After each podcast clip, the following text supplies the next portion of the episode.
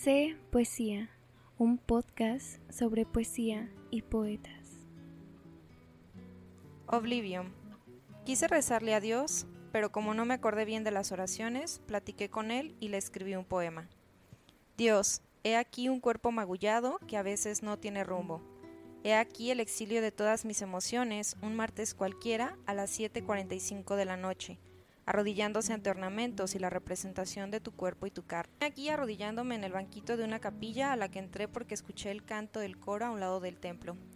He aquí un cansancio que llevo cargando desde los 10 años y una nostalgia que no puedo explicar aunque la palabra tiene su definición en el diccionario. Aquí, en este yo, yace el miedo al olvido. Miro a mi padre y a mi madre y pienso en el final inevitable, porque ya sé que un día este ser pensante que me habita se convertirá en polvo, al igual que todas las personas a las que amo, a las que no amo, las que no he conocido y las que jamás conoceré. Porque ya sé que no tienes favoritismos, que el final espera para todos, que las lágrimas son río que nos moja y que todos nadamos en el mismo. Quisiera platicarte también que si fuera omnipotente y como tú, elegiría poder curar el olvido, quitarle la fecha de caducidad a los recuerdos, expander la memoria al infinito, más allá de carne y hueso, más allá del corazón que solo bombea sangre.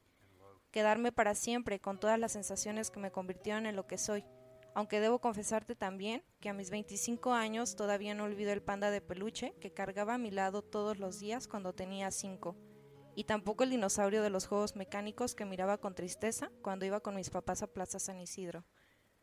Gozo de buena memoria, pero me atemoriza la memoria en la historia del tiempo la conciencia que me recuerda la fugacidad que nos conforma. Me atemoriza la mala memoria de los demás y me dan ganas de comenzar a recomendarle a todos comer almendras por las mañanas en el desayuno.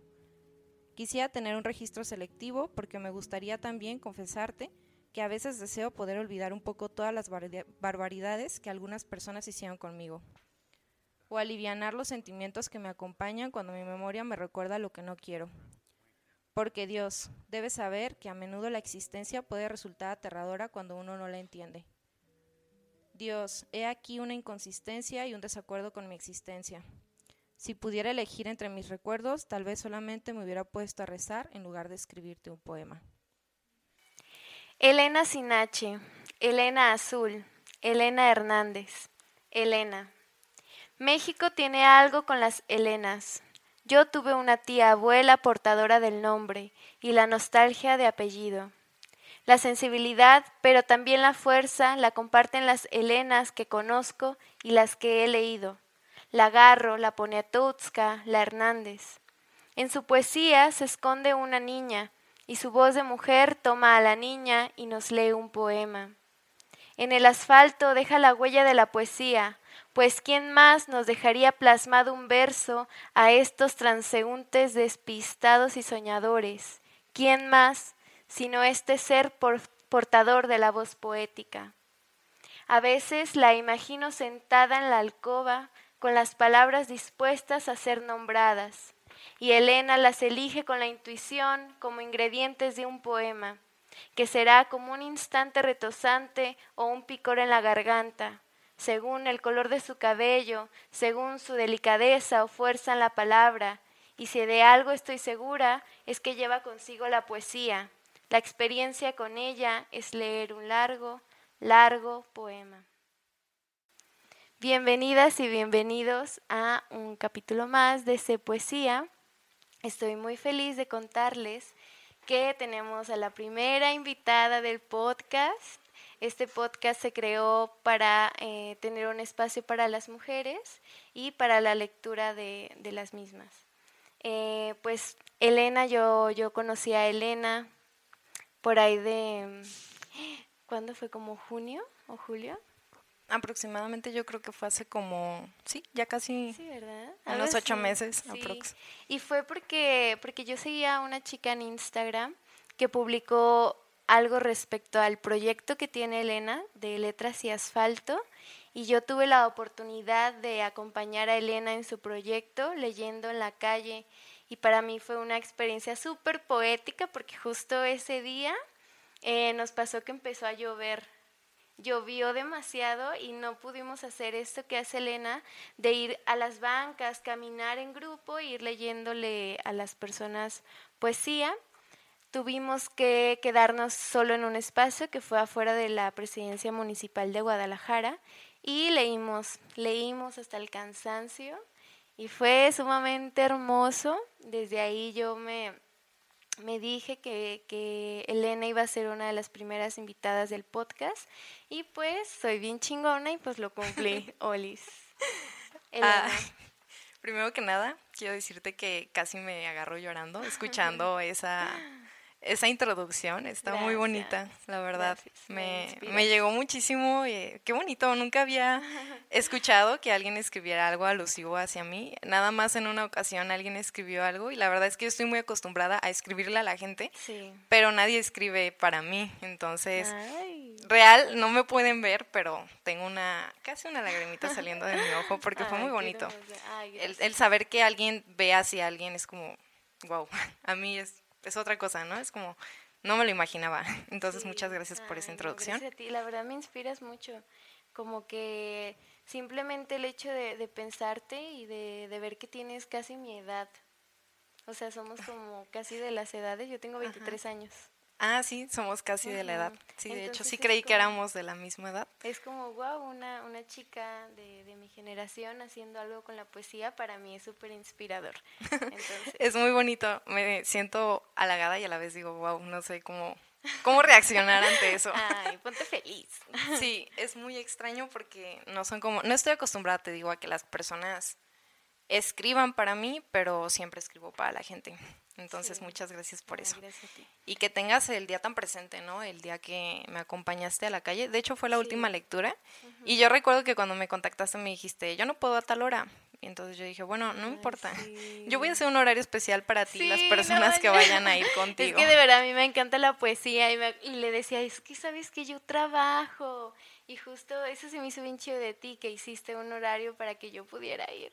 La verdad es que cuando inició todo esto eran dos personas, ¿no? Las que querían ir a leer conmigo. De hecho, yo no hacía grupos.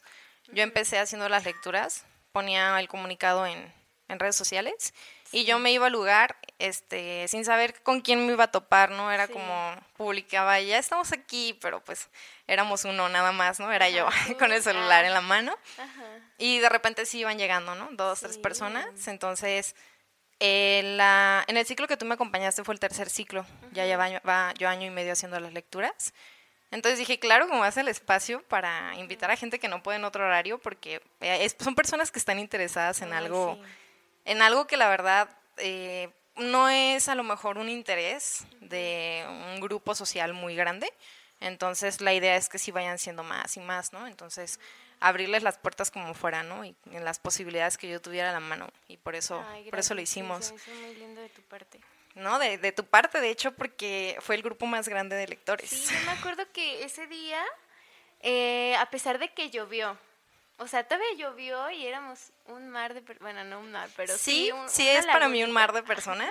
éramos muchas personas dispuestas a leernos y a leer y luego se iban incluyendo más y más y personas que solo se quedaban, escuchaban un poema, pero sin duda ya había sido algo totalmente diferente a su cotidianidad, porque no todos los días te encuentras con personas que estén leyendo poesía en la calle.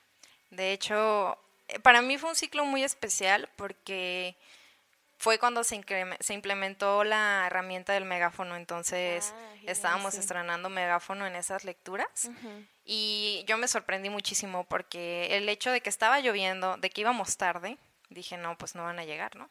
Y llegué y yo esperaba cuatro o cinco personas, pero éramos alrededor de 16 personas, ¿no? si mal no recuerdo, éramos 16. Entonces, no sabes la satisfacción que a mí me da el hecho, así fuera una persona, así fueran 16 el ver a alguien ahí tomándose su tiempo para decir voy a ir a, al centro a leer poemas, es como de, no te están invitando a una fiesta, no te están invitando a ganar dinero, es una experiencia que de alguna forma a mí me deja mucha satisfacción. Entonces el poder sentir que otras personas conectan igual con la poesía como yo lo hice en su momento, es como, wow, no puedo creer que una persona se está tomando el tiempo de hacer eso conmigo, ¿no? Entonces, pues es que el arte, el arte ganó una mm, de verdad es muy satisfactorio para mí. No gano dinero, pero gano esa satisfacción de decir, estoy compartiendo con la gente algo que me gusta. Sí, estás abriendo espacio sobre todo, ¿no?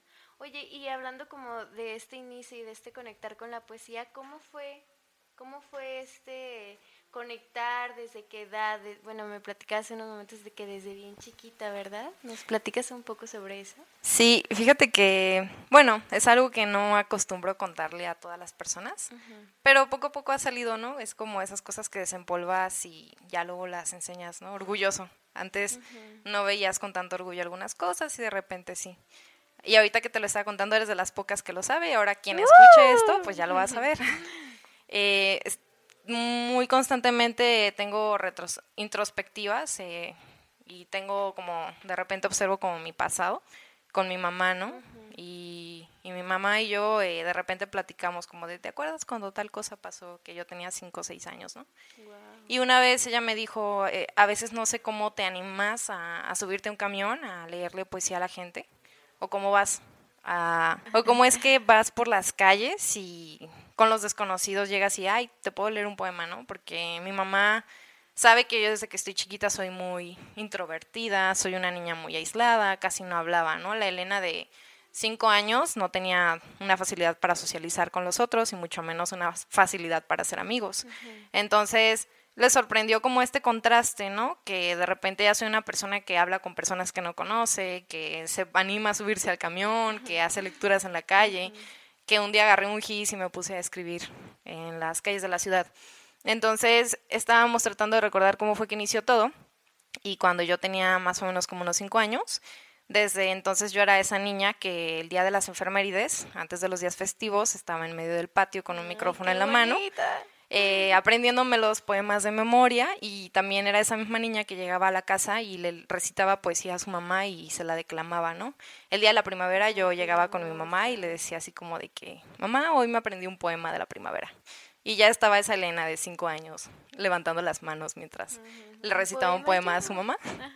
Y, y, fue ahí, así comenzó. Realmente a veces digo, ¿cómo fue que yo elegía la poesía? Pero la poesía fue la que me eligió a mí. Yo también creo eso, ¿eh? Así que la poesía llega. La poesía me eligió, fue como, tú, vente para acá. Y, y, ya lo traía desde chiquita. Que era poesía?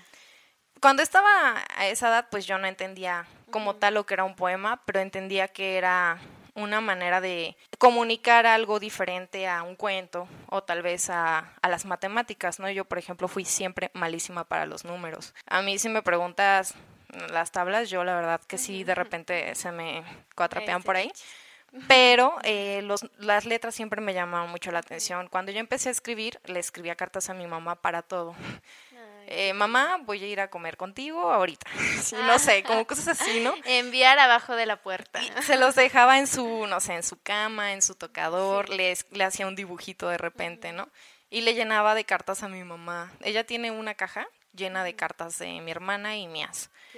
de mi hermano creo que también tiene dibujos, pero ahora sí que yo la saturaba de cartas. Para todo le quería escribir.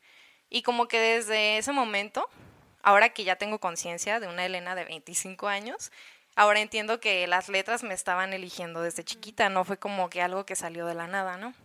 Y que ahora que ya sé lo que la poesía significa para mí, en ese entonces lo sentía, aunque no lo entendía.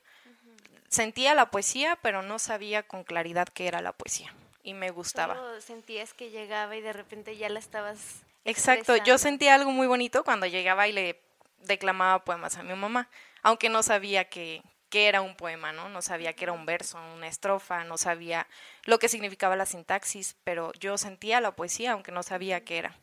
¿Y cómo te ha acompañado este, este proceso de hacer y de sentir poesía?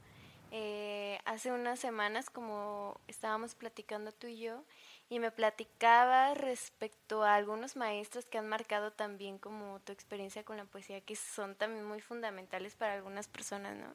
Sí. ¿Cómo te ha acompañado la poesía en tu vida? Eh, como te lo puse de ejemplo, en, no sabía como tal, pero siempre fui, te digo, muy introvertida o tenía por ahí como algunas dificultades sociales, ¿no? Era muy retraída, de repente no, no hablaba con muchas personas.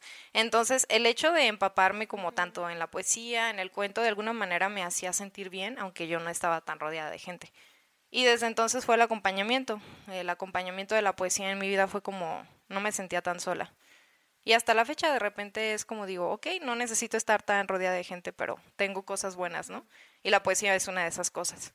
Ahora con la conciencia de una persona ya distinta a esa niña, te puedo decir que la poesía ha sido como un salvavidas para temas emocionales, ¿no? Justo eso te iba a decir, que a mí me gusta mucho esto que, que, tú, que tú dices constantemente sobre que la poesía nos va a salvar la vida y nos salva la vida. Y me parece que sí hablas desde tu experiencia, pero me hace sentir un acompañamiento de tu parte y de todo tu proyecto, como esta sensación quizá, dime si no, si me estoy equivocando, de esta experiencia tuya que has tenido con la poesía, salvándote a ti, salvando a esta niña introvertida, salvando a esta niña que casi no socializaba, y tú ahora lo estás compartiendo a los demás. sí, justamente es, es, algo que he estado pensando mucho desde los últimos meses, te digo, he estado como que caniqueando, porque digo, wow, nunca imaginé que iba a llegar en, a donde estoy ahora, ¿no? nunca imaginé que iba, me iba a parar donde me he parado. Nunca me imaginé que iba a conocer a la gente que he conocido. He conocido personas maravillosas gracias a la poesía, realmente gracias a la poesía. Personas como tú, personas como los acompañantes de las lecturas de los grupos que, estuvimos armando, músicos, ahora que también se combinó el tema de la poesía y la música. Me ha abierto un mundo así de posibilidades que yo no me imaginé que me iba a animar a hacer, ¿no? Ahora sí que no me lo esperaba. Si tú me hubieras dicho, ay, hace seis años, como no me imaginaba que iba a estar donde estoy ahora. Sí, que justo, fíjate, otra de las preguntas que yo te, que te quería hacer era como, ¿qué descubres de ti en la poesía?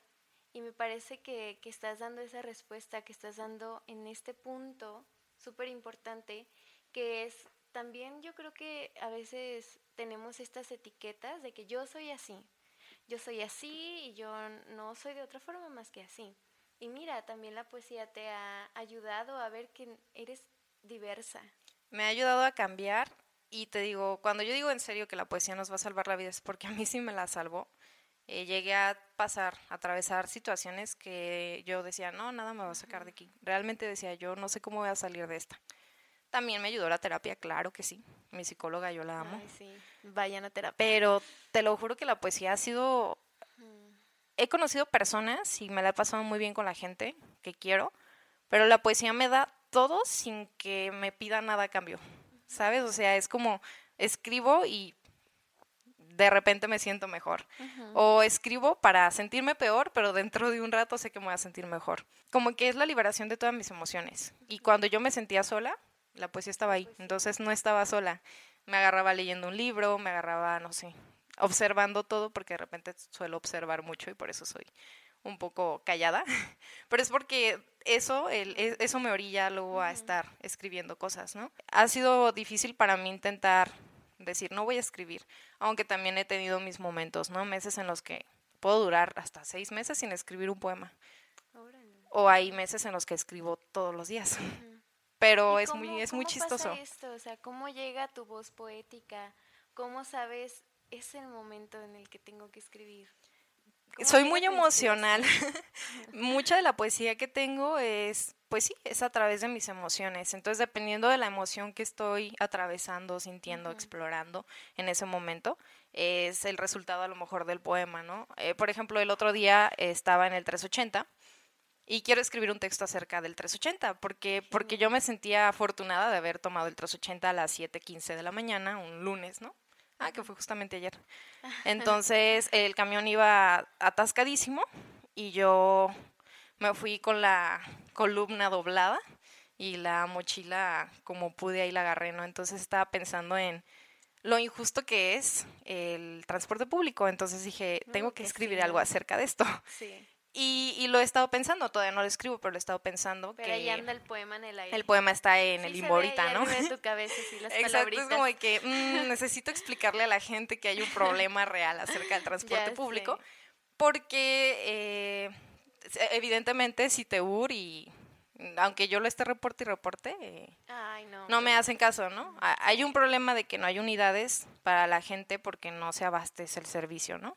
Sí, Sí, también eso hace que, que haya más autos, ¿no? Como la deficiencia del transporte público hace que las personas tengan la necesidad de, de, comprar un coche. De, ajá, de comprarse un coche. y- Por ejemplo, tú, tú dices, bueno, me compro un coche. Ajá. Pero yo cuando me voy en el 380 yo veo albañiles y personas que yo sé que no tienen de otra. Sí. Para, o sea, no es como que ellos digan, me compro un coche. Y no es porque yo esté mm, tratando de hacer menos a, a las otras personas. Yo tampoco tengo ahorita la oportunidad de comprarme un coche. Pero cuando yo tenga la oportunidad de comprarme un coche, el, el problema del transporte público no se va a acabar. Se habrá acabado para mí, pero para las otras personas Ah, no. claro. Y el Entonces- es hacer algo colectivo, ¿no? Exacto. Ay, perdón. el tema aquí es que de ahí eh, va a surgir a lo mejor un texto a causa de mi inconformidad con el 380 y con el transporte público, porque no es la única Es como tu forma también de protestar ante estas injusticias Exacto. que ves. Es, es a lo mejor mi manera de comunicar, esto sí me gusta, esto no me gusta, o esto simplemente pasó así, ¿no? El poder comunicar a las personas algo, aunque a lo mejor nadie me va a leer, pero esa necesidad sí. de poder decir algo que está en mi cabeza, poderlo materializar a lo mejor en unas palabras, ¿no? A lo mejor a veces ni siquiera es un poema, solo es una prosa y pseudo poética. Pero es esa necesidad de comunicar lo que está en mi cabeza y dependiendo de las emociones que estoy atravesando. Eh, por ejemplo, ayer que me dijiste, oye, necesitamos un poema tuyo para, para el podcast Sí, de mañana, ¿no? ujú. Y me puse a escribir un poema en ese momento porque tenía a lo mejor yo creo que como una semana sin escribir nada. Y en ese momento dije, bueno, ¿por qué Nati me está invitando, no? A, a su... Porque proyecto, ti ¿no? la inspiración O- y la fuerza. ¿Por qué, por qué yo no? Sí. Yo quién soy, yo no. ¿Cómo es que yo soy a través de lo que hago, no? Y escribí un poema. Qué bonito Entonces, eso, ¿eh? pues fue porque sentí la necesidad de escribirlo. A lo mejor no es un poema para muchas personas, porque la poesía ahorita está dividida ay, en grupos ay. de personas que traen Ajá. muchísima... Pues el gremio poético es difícil. No sé cómo explicarlo con palabras amables sin eh, ofender a quien llegue ¿eh? a Ah. escuchar esto, pero Tú dilo, ah, yo también pienso lo mismo, también es como que, ay, eso no es poesía, ay, esto sí, ay, ¿tú quién eres? Chinga tu eh, padre. tu sintaxis está muy mal. Ajá, O sí. no, es que el, el poema nada más son las primeras tres palabras de la frase inicial, ¿no? Y tú como de, ah, bueno, gracias, este, yo solo quería desahogarme. Pero bueno, Sí, también, o sea, por ejemplo, eso se me hace bien chido, ¿no? Como empezar a apostarle a lo alterno, que es justo algo que yo veo en tu proyecto, que no dejas la poesía en los libros. Sacas la poesía de los libros y la llevas al aire, ¿no? Al recitarla, al socializarla. A mí me parece hasta un acto político. Mucha gente nos confundió, sí. ah, pero sí, De, es ah, sí, como de, realmente ¿de sí dónde no- vienen? ¿De qué partido político No, vienen? sí, realmente sí, pero porque sí es cierto, también por Sí. ahí va la idea, te digo. Letras y Asfalto empezó siendo, pues era Elena con una caja de gises. Yo no sabía qué iba a pasar, yo, bueno, para empezar, ¿cómo inició Letras y Asfalto? Sí, ay, sí, exacto. Esa pregunta Yo estaba iba. muy triste, ah, un día estaba muy triste. Sí. Bueno, ya llevaba muchos días triste, aproximadamente yo creo que unos 3, 4 meses. Sí. Entonces dije, no puedo seguir así, necesito hacer algo. También la fotografía ha sido otro medio de escape para mí, a lo mejor no soy muy buena o a lo mejor sí, pero tomar fotografías Sí. y salir a despejarme me ayuda muchísimo emocionalmente hablando. Entonces ese día yo estaba con dos amigos de la universidad, íbamos a ir a tomar fotografías, pero yo llevaba una caja de gises en la mochila y de manera súper espontánea empecé a escribir los, no sé, los poemas de los que me acordaba de mis autores o aut- autoras favoritas, eh, la poesía que yo llegaba a recordar de algunas películas, no sé. Cosas que yo recordaba y las iba anotando en la calle Libertad, ¿no? Y entonces ellos me siguieron la corriente. Ay, qué Y yo vi cómo la gente se detenía para leer las frases. Yo me hubiera detenido también. Estuvo muy bonito porque, te digo, no existía letras y asfalto. Era una tarde común y corriente. Yo estaba triste y me puse a hacer eso porque necesitaba hacer algo. Entonces empezamos a llenar todavía Libertad de Enrique Díaz hasta Chapultepec con frases en, en gisa y escritas en la calle, ¿no?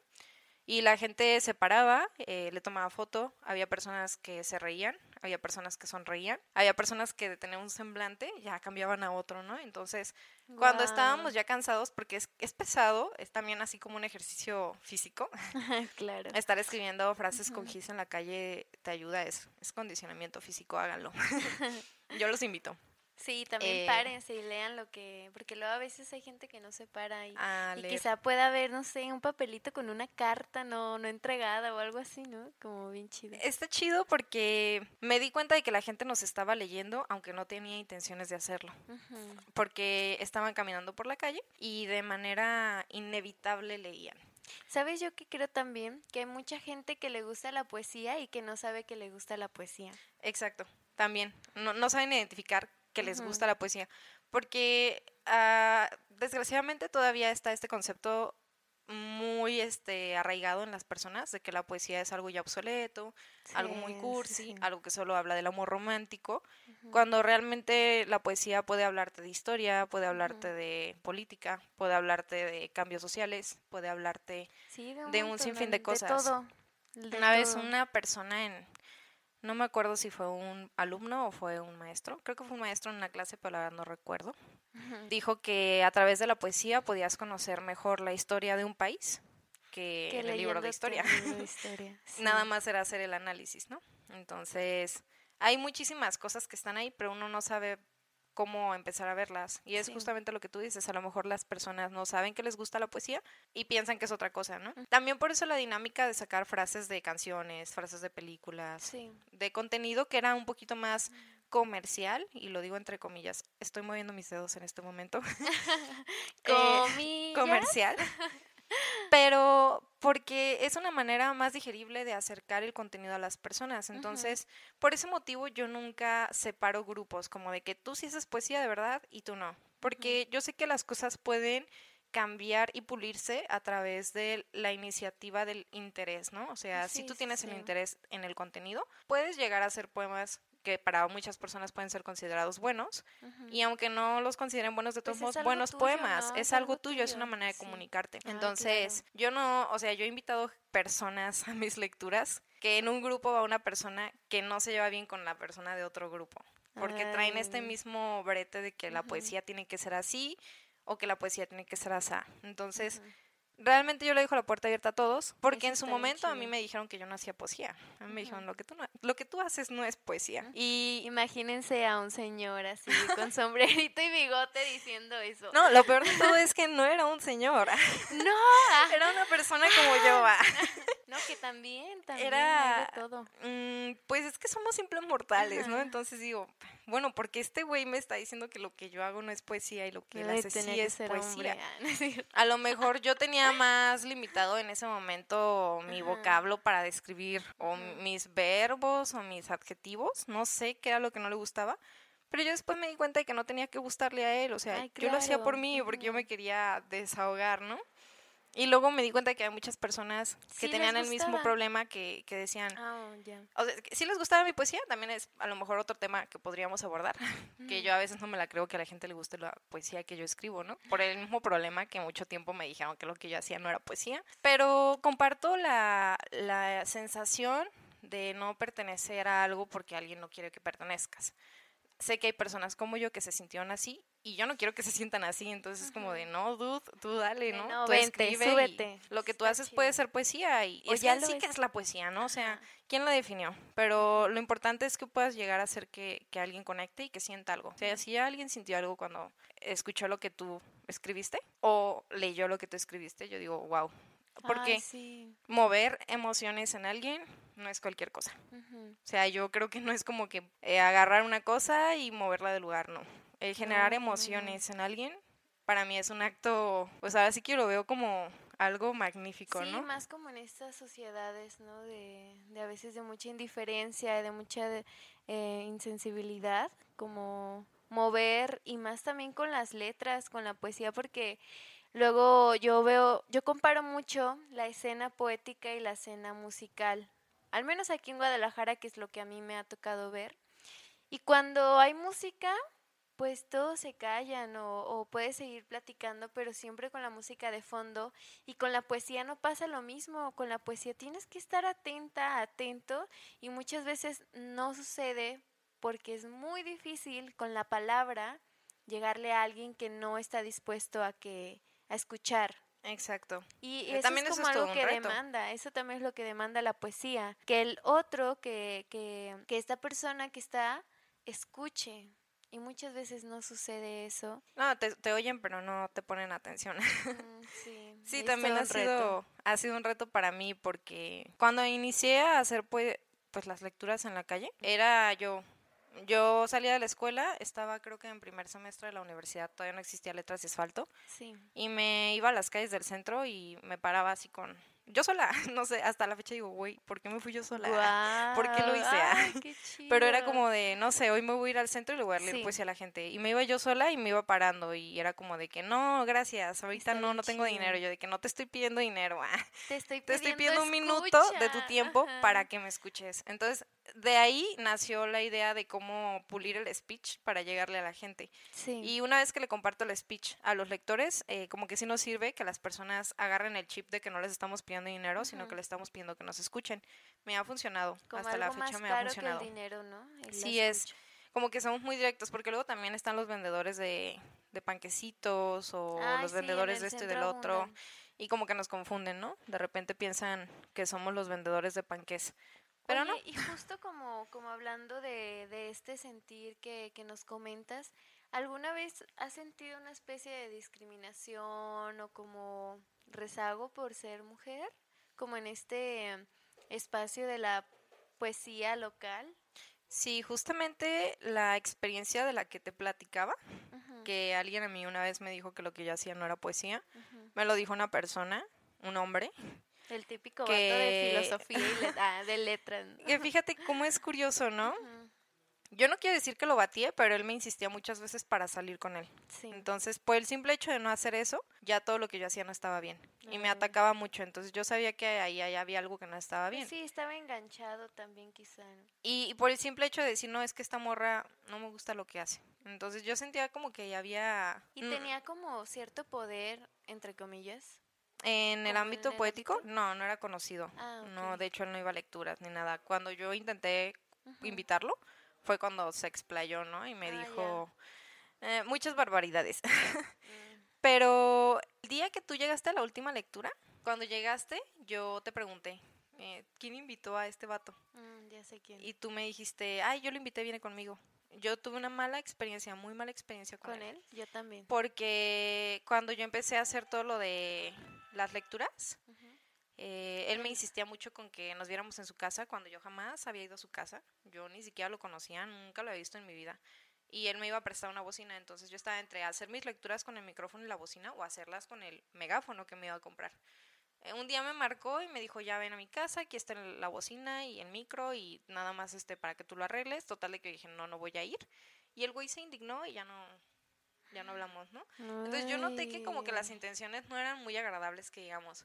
Aparte que ese vato hace o llegó a hacer eh, talleres para mujeres cuando digo, mm, Ah, ajá. no creo que seas la Es la figura más exacta. andando.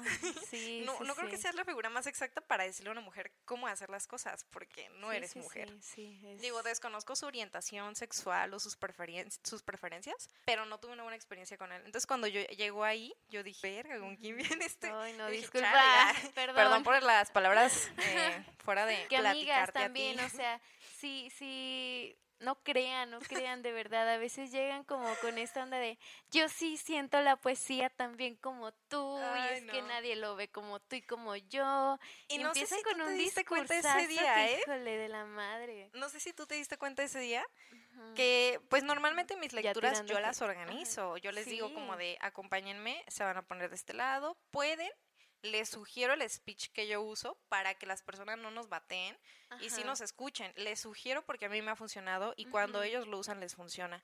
Entonces les dije más o menos cómo hacerle y él llegó y me empezó a atacar como de que no, no se pueden poner aquí, no, es que aquí no caben, no, no lo hagas así Elena, no, esto no, hasta la mi novio que iba apoyándome con la cámara, eh, no, desde ese ángulo no tomes las fotos porque van a salir obscuras. Y yo de que, a ver, dude, es mi proyecto, o sea, acepto muchas sugerencias de parte de la gente, pero no voy a aceptar que vengan y me digan cómo hacer pena las que yo lo haya cosas. invitado, de verdad. Entonces, fue una experiencia muy desagradable Sí, y no le volví a hablar. La Qué verdad es que yo dije, "Mm, no, con ese tipo de personas yo no voy a estar. que sumen, empatando, no, que resten, no que te, o sea, yo siento como que está chido la crítica constructiva. Claro, y yo la de, acepto. Oye, ¿qué Estoy tal? abierta. ¿Qué te parece si hacemos esto o te sugiero esto? Pero sí, sí, sí, sí sentí ese... Sí, pero este hombre llegó queriendo mandar y acomodar y arreglar. Ay, sí, pero Yo qué dije, bueno, amigo, tú tienes tu proyecto, haz lo que tú quieras con tu proyecto, pero déjame hacer el mío.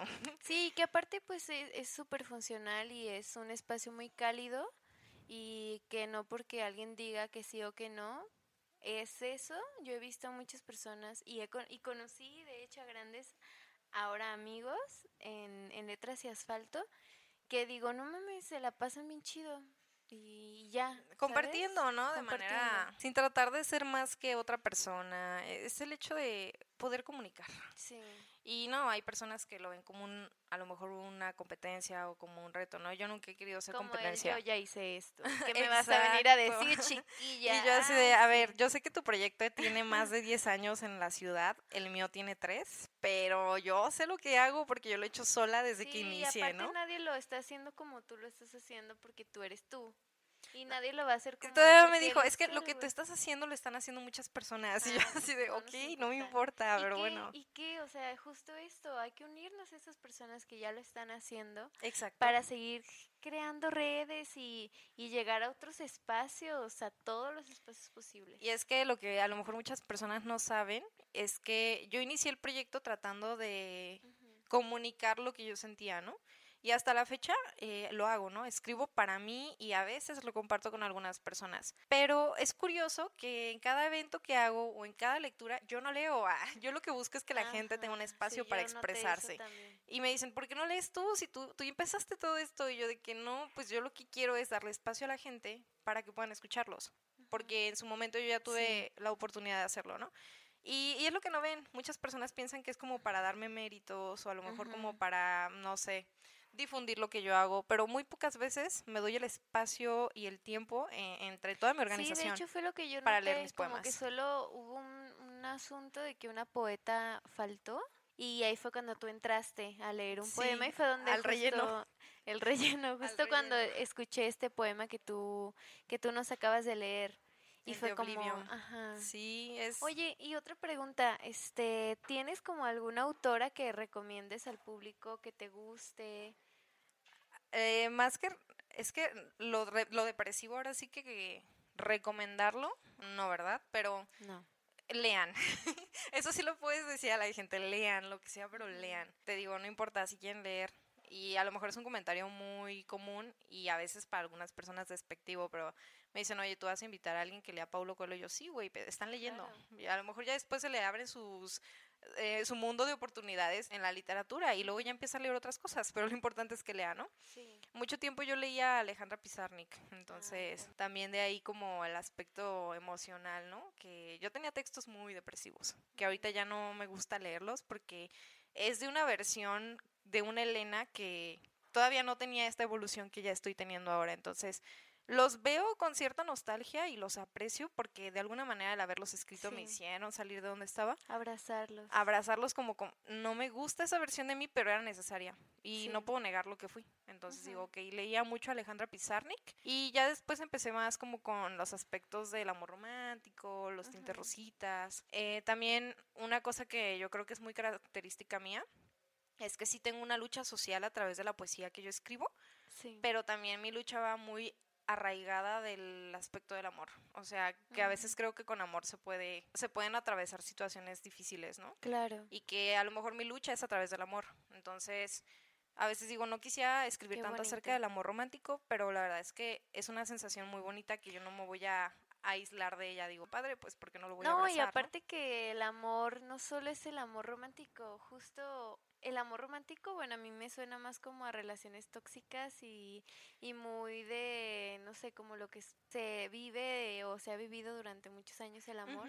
Pero yo siento que justo estas nuevas generaciones, y también nosotras somos una de las nuevas generaciones, estamos deconstruyendo el amor y viendo otras alternativas del amor, ¿no? Y hablando un poco, ay, no sé si me lo permites, pero como de ya un poco de tu intimidad, Sí, como de sí, tu sí, sí, pareja. tal No, vez. aparte yo veo que, que tú con tu novio tienes una relación súper bonita, ¿no? O sea, no, no se ve como que acá, o sea, yo los he visto juntos y he platicado con ustedes dos juntos y no sé, me parecen que es una relación sana.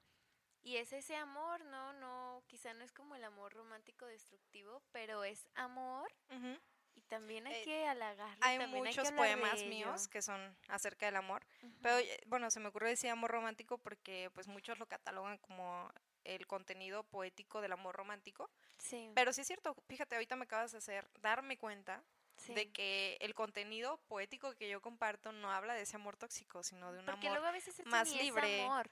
Un Y muchos amor poemas más- son así, que no es amor, es desamor. como Bukowski. Prostitución. Eh, sí, perdón por, eh, sí, bueno, si escucharon, Sí. es real. ah.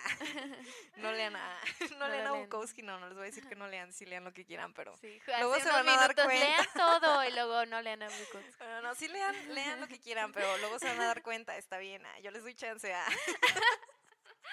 Ay, qué hermosa. Este, pues sí, o sea, como que el contenido que yo escribo es más, eh, mi lucha es a través del amor, porque me gusta mucho sentir eso, o sea, es como, si tengo la oportunidad de sentirme triste, ok, bueno, me siento triste, pero cuando me siento feliz o me siento llena de amor, lo disfruto mucho, entonces digo, ¿por qué no voy a escribir acerca de algo que disfruto tanto? Claro, no me importa si la gente no le gusta, yo lo estoy disfrutando, lo voy a escribir, ¿no? Qué gusto compartiendo contigo. Y yo que creí que no tenía cosas para compartir, ¿no? Ya Pero- sé. de- No, es que esto es más como una charla, ¿no? Eh, Sí, eh, pues, traigo aquí el micrófono en mano, pero es como de, ay, estoy cotorreando con Nat. no, y la verdad es que sí nos hace falta consumir el contenido de mujeres. Y te lo voy a decir porque yo casi no leía mujeres. Estoy en una misión de decir, tengo que consumir contenido de mujeres porque durante mucho tiempo eh, este patriarcado... también nos orilló a consumir la literatura solo masculina Pues sí, y a ser educadas por las mentes masculinas, ¿no? sí. De repente veías idolatrando a la gente así, de que Octavio Paz, ay, podría decir muchos nombres. Tenía una lista de, de poetas y yo te podía decir, no, es que, ¿qué te gusta leer? Como hace rato me preguntaste, ¿qué, qué, qué te gusta leer a ti? Y mi lista era de puros hombres y de mujeres solamente estaba Pizarnik, Llanos o Idea Vilariño. ¿No? Y entonces yo como de, ay, porque nada más hay tres mujeres y todos Sí. son hombres, ¿no? Y yo soy una mujer que tiene la lucha poética y no me gustaría que en algún momento alguien Ándale, de una lista enorme de hombres y yo me quedé al final o ni siquiera aparezca en la lista, ¿no? claro. Entonces tengo esa misión actual. Qué También es parte de mi deconstrucción. Yo creo que mi deconstrucción poético-literaria. El leer a más mujeres y consumir contenido de más mujeres. Por eso también se me hizo muy chido eh, conocerte, porque Mm, cuando supe que tú tenías, bueno, que tienes tu podcast, dije, qué padre, este, ahí yo conocí autoras que yo no conocía. De repente decía, ay, como que esta me suena, pero no, casi no, no había leído poemas suyos o no sabía nada de esa persona. Como las mujeres, siempre. Entonces, está súper padre que tienes este proyecto Sí. porque sí es necesario que consumamos más contenido de mujeres. Sí, yo también lo creo. La verdad, yo me siento muy, no sé, o sea, es que no tengo una palabra específica, pero es como, me halaga demasiado que me hayas invitado.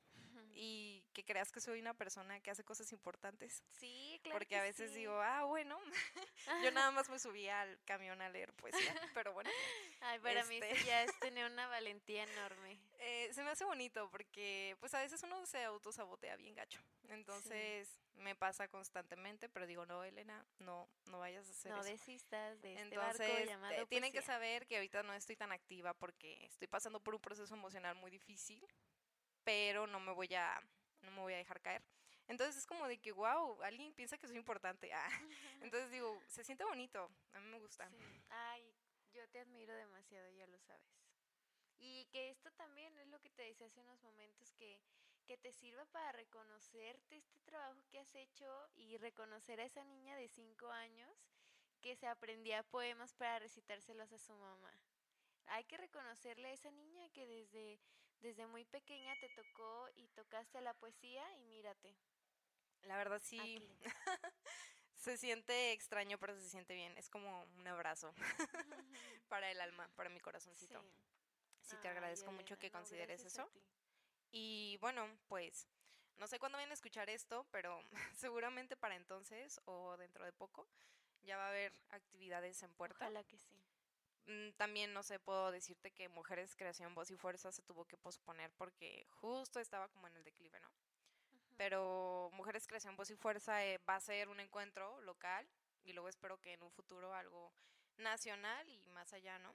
en donde Sí. las mujeres pueden llegar a exponer tanto su poesía como su música, como su obra plástica y va a ser una exposición que eh, yo sé y espero seguir viva para entonces, ah, Ojalá pero yo sí. sé que las personas van a hablar de eso en algún momento y que Sí. muchas mujeres van a poder estar ahí. Sí, inclúyeme, ya sabes.